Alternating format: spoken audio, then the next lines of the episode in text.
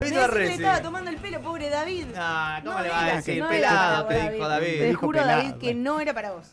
No ¿Cómo importa, o sea, le- sí, estoy pelado. Este, Salvo que te, bueno, claro, te autopercibas. me, me autopercibo bien, pelado. está bien, entonces Este, está perfecto. y eh, cierto, eh, en este clima Es es, ideal. es fundamental. Y lo del protector solar es importante. A mí lo que me pasa es que no, no estoy tota- totalmente pelado como para mandarme el protector solar, pero eh, si no me lo pongo me, me quemo eh, la quemás. cabeza. Claro, se pone colorado. Pero- No, aparte de insolación, todo, Claro. no, olvidate. no, tengo que Sí. usar gorra. Sí, además es importante el protector para la principal, que es proteger la piel en este caso. Pero quiero preguntarte si Y si no protector... para el pelo, Rizo, para la piel. Y no sé, ¿para qué No, sería si- un eh, te- protector en claro, la te cabeza? Te, mandás en, en la cabeza para proteger la piel, ¿para qué va a hacer? ¿Es eso usar ¿No gorra? se usa como shampoo, entonces? No, como shampoo, pesado. no, no. Eh, Te queda el pelo más duro. claro, por eso. No. ¿Cómo te lo no. sacás después? Eh, ¿Protector o gorra? Gorra en general, Claro. sí. Es mucho más Bueno, pero también chivas con la gorra, ¿eh? Ojo. Es cierto, sí, es cierto. Como tenés pelo al final. ¿Vieron esas gorritas que tienen como unos respiradores? Esa, no vienen la- más la de pescador. vienen más. No vienen claro. más. es esa. buena, es buena esa. Eso era muy noventoso. Sí. Después se, se resurgió con algunos medios cancheros, fashion, Sí. pero eran en los, en los Eran 90, horribles. muy 90. Eran Vos ibas a cualquier Eran feria. pero te permitía respirar el pelo. la Claro, vos ibas a cualquier feria, a cualquier lugar o lo que sea, y el, el, el marketing, en- ¿cómo sería? Tiene otra palabra. Eh, el merchandising. Merchandising, Ahí claro. va. Eh, eran gorras de esta que después tenías un montón de, Sí. qué sé yo, y eran muy buenas. Para mí eran Siguen, buenas. siguen estando, existen igual, ¿eh? Con, con la villera, viste, Eh, medio claro. como parado así, una Sí, cosa sí, rarísima. sí, medio Perdón. hip estamos- hopper.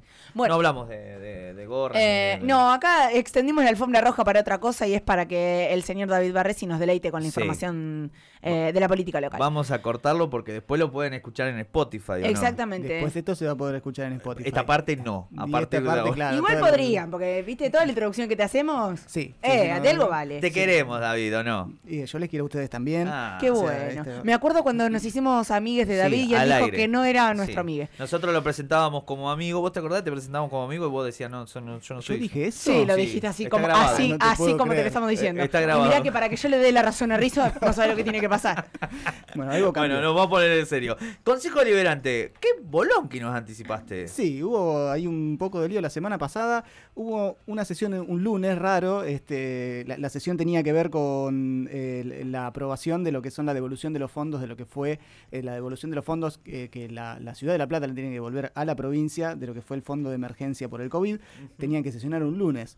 El domingo había habido las elecciones del- internas del radicalismo que habían mencionado ya en la columna anterior, eh, que había una elección interna eh, de la Junta Central de La Plata que estaba más o menos definida porque, bueno, uno de los candidatos, que es Pablo Nicoletti, eh, tenía la mayor parte de los apoyos internos dentro del radicalismo, entre ellos los, los y las concejalas del bloque de Juntos. El aval de Lustó también, que se había dado una vuelta por la ciudad unos tres días antes de las elecciones. y que justamente Pablo Nicoletti había sido incorporado a la gestión municipal en una especie de lo que parecía, bueno, el garrismo metiéndose un poco en la interna del radicalismo. Bueno, eso el radicalismo lo logró cerrar hacia adentro porque Pablo Nicoletti obtuvo los apoyos necesarios y fueron elecciones el domingo, pero no salió todo tan, tan, tan limpio. ¿Por Eh, qué? Hubo un, hubo un problema. El- por lo menos lo- el- el- los concejales y concejales del radicalismo acusaron a sectores del PRO local de haberse metido en las elecciones internas, eh, jugando por lo menos en la delegación de San Carlos y en otras zonas de la ciudad para la otra lista, la lista de Panela. Eh, no cayó muy bien.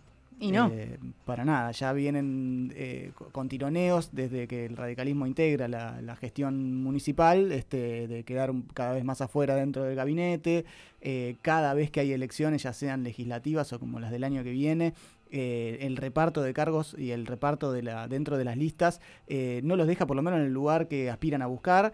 Eh, siempre hay hasta último momento la posibilidad de que se arme alguna lista interna. Eh, y ahora sucede esto eh, que tuvo una consecuencia concreta en esa sesión del lunes. Eh, esto no había pasado hasta ahora, que de repente un sector del bloque de Juntos decidiera no bajar al recinto y por lo tanto no dar quórum. Y lo dejaba a Juntos sin quórum, salvo que el Frente de Todos le diera el quórum. Y el Frente de Todos dijo, me sirve, buenísimo.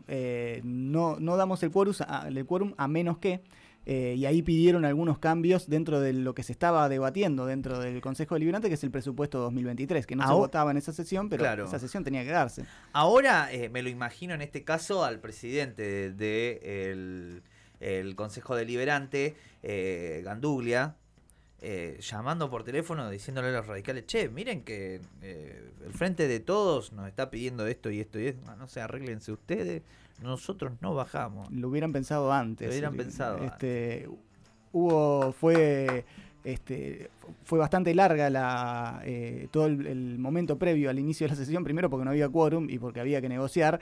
Eh, el radicalismo ya se había retirado del Palacio Municipal, dijeron, bueno, nosotros nos vamos, este, lo, hubieran pensado antes y hubo algunos gritos dentro del bloque del PRO porque... Eh, acusan a algunos concejales en particular y dentro del mismo bloque del PRO dijeron, bueno, ¿para qué hicieron eso? y tuvieron que negociar con el Frente de Todos para que la sesión se pudiera hacer. La sesión finalmente se hizo y a cambio de qué? De algunos cambios en el, proyecto de presupuesto 2023, que el Frente de Todos eh, ya tenía un dictamen en minoría, o sea, dentro de la Comisión de Hacienda, eh, cuestionaron eh, bastantes puntos del presupuesto 2023, pero en el marco de esta negociación, que luego el Frente de Todos salió a mostrar como, bueno, es la primera vez que el bloque del Frente de Todos logra, en los años de gestión que lleva Julio Garro, meter cambios dentro del presupuesto. Eh, hasta antes, o sea, los años anteriores esto fue imposible.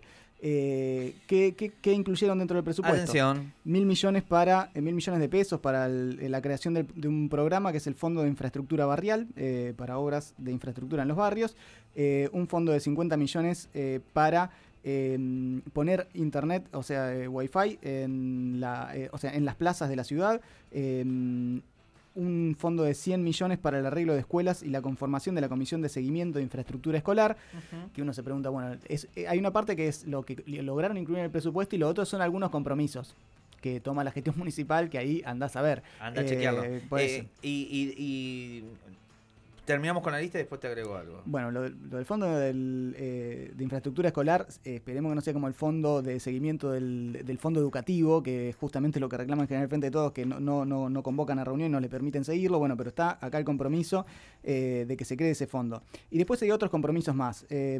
Primero que se logró que se ponga en tratamiento la creación de las consejerías de salud sexual y reproductiva y no reproductiva en, todas las consejerías, en todos los centros de salud que hay un proyecto que estaba por cajonearse, bueno, se logra que, se, que, pase a tratamiento en el recinto. Em, y lo otro es eh, la elaboración de una nueva fórmula para el tributo de plusvalía, que lo estuvimos hablando en torno a aquella rotonda, este, el, tributo de plusvalía urbanística. Eh, bueno, se, se, logró acuerdo para que haya una nueva fórmula para calcular la, la plusvalía urbanística. Y hay dos puntitos más, que es, uno, es eh, se eso es una solicitud y Gandulia dijo, bueno, sí, este que es el pase a planta permanente de 2.000 trabajadores municipales, que en realidad ya lo había prometido la gestión municipal y fue avanzando muy a cuenta gotas, eh, y la conformación de un fondo específico para el área de niñez. Esos fueron los puntos que el, el Frente de Todos primero en algunos casos son compromisos que tomó la gestión municipal y otros son puntos en concreto que van a estar dentro del presupuesto 2023 eh, y que bueno, fue anunciado por el Frente de Todos como la primera vez que lograron modificar algo en el presupuesto. Me quedo pensando en realidad que una cuestión es meterlo en el presupuesto y otra después que se ejecute.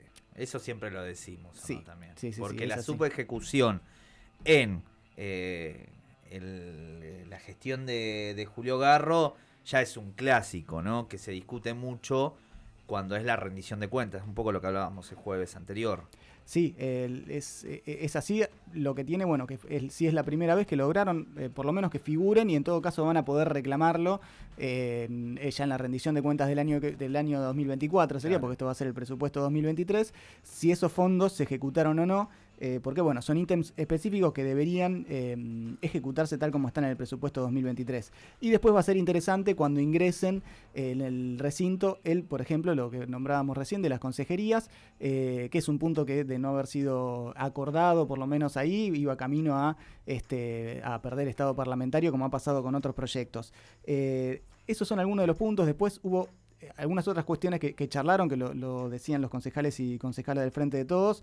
Eh, hubo un pedido también de la oposición para que eh, hu- hubiera un funcionamiento de las 18 comisiones especiales que se crearon en el Consejo Deliberante, que son estas comisiones de seguimiento de determinados presupuestos, de fondos específicos, eh, que en general, comisiones que no se convocan. Bueno, hubo ahí otro reclamo del Frente de Todos que se charló también en esos momentos previos a, la, a esa sesión eh, con polémica que finalmente se dio a cambio de negociar estas cuestiones y se, se avanzó en, la, mm, eh, en, en el- que esa sesión se pudiera concretar. Eh, ahora, sobre el presupuesto, esto no implica que Frente de Todos lo vaya a votar, ellos ya tienen un, un dictamen en minoría, eh, pero sí estos, estos puntos que acabamos de mencionar ya figuran en el presupuesto 2023. Esas son algunas de las cuestiones que estuvieron pasando la semana pasada, que ya caldean un poco lo que va a ser el fin de año dentro del Consejo Deliberante, porque lo que se viene ahora es la aprobación eh, o el tratamiento del presupuesto 2023 y de la ordenanza impositiva, que es lo, lo que quiere cerrar eh, el- la gestión de Garro antes de fin de año. Y eh, recuerden que eh, estamos ya llegando a fin de año y ya empezamos a pensar en esas cosas que nos deben, que siempre tenemos acá apu- apuntado. Bueno, Lo tenemos anotado. la línea de colectivo, la- los pliegos de la línea de ¿qué pasó colectivo. Estamos pliegos? esperando que se supone que en cualquier momento o no este, van a aparecer los pliegos de licitación Ya de la- quedará para marzo del año que viene, febrero. Es una incógnita. Eh, Viste que, que también en, en eso es, eh, eh, es bueno el municipio en cuestión de comunicación. Saben en algún saben en qué contexto meterlo. Generalmente lo, lo suelen hacer eh, eh, los cuadros políticos en general, pero el municipio es capaz que, no sé, una buena oportunidad para promocionarlo es eh, la apertura de sesión de consejo del año que viene, puede ser, digo, Claro, ya lo anunciaron en la apertura de este año, es como Y otra bueno, vez. o sea, ya me- Pero ya lo hace en febrero y lo retoma en, en marzo diciendo, acabamos de hacer los pliegos eh, para que todos los platenses lleguen con más rápido a cada punto de la ciudad de La Plata. Te lo va a decir, anótalo. Lo, Lo estoy- lo- lo lo estoy anotamos y vemos si le- Mándale, mándale el discurso. el discurso a- al intendente. Sí. Y después eh, hubo otro proyecto que entró dentro del Consejo Deliberante, que este sí presentado directamente por el mismísimo Ganduglia, el presidente del Consejo Deliberante, que es sobre el eje que en, en general suele trabajar, que Seguridad. es eh, seguridad. Sí, ya te Ah. adelantaste, ¿cómo sabías? Bueno, sí, ese es el eje de seguridad, este, que tiene que ver con una ordenanza que se aprobó en el 2018 eh, y que eh, implicaba, o sea, involucraba a los a los grandes comercios de la ciudad en la seguridad. Eh, como lo hacía, era exigiéndoles que instalen eh, cámaras de seguridad en- hacia afuera de sus locales.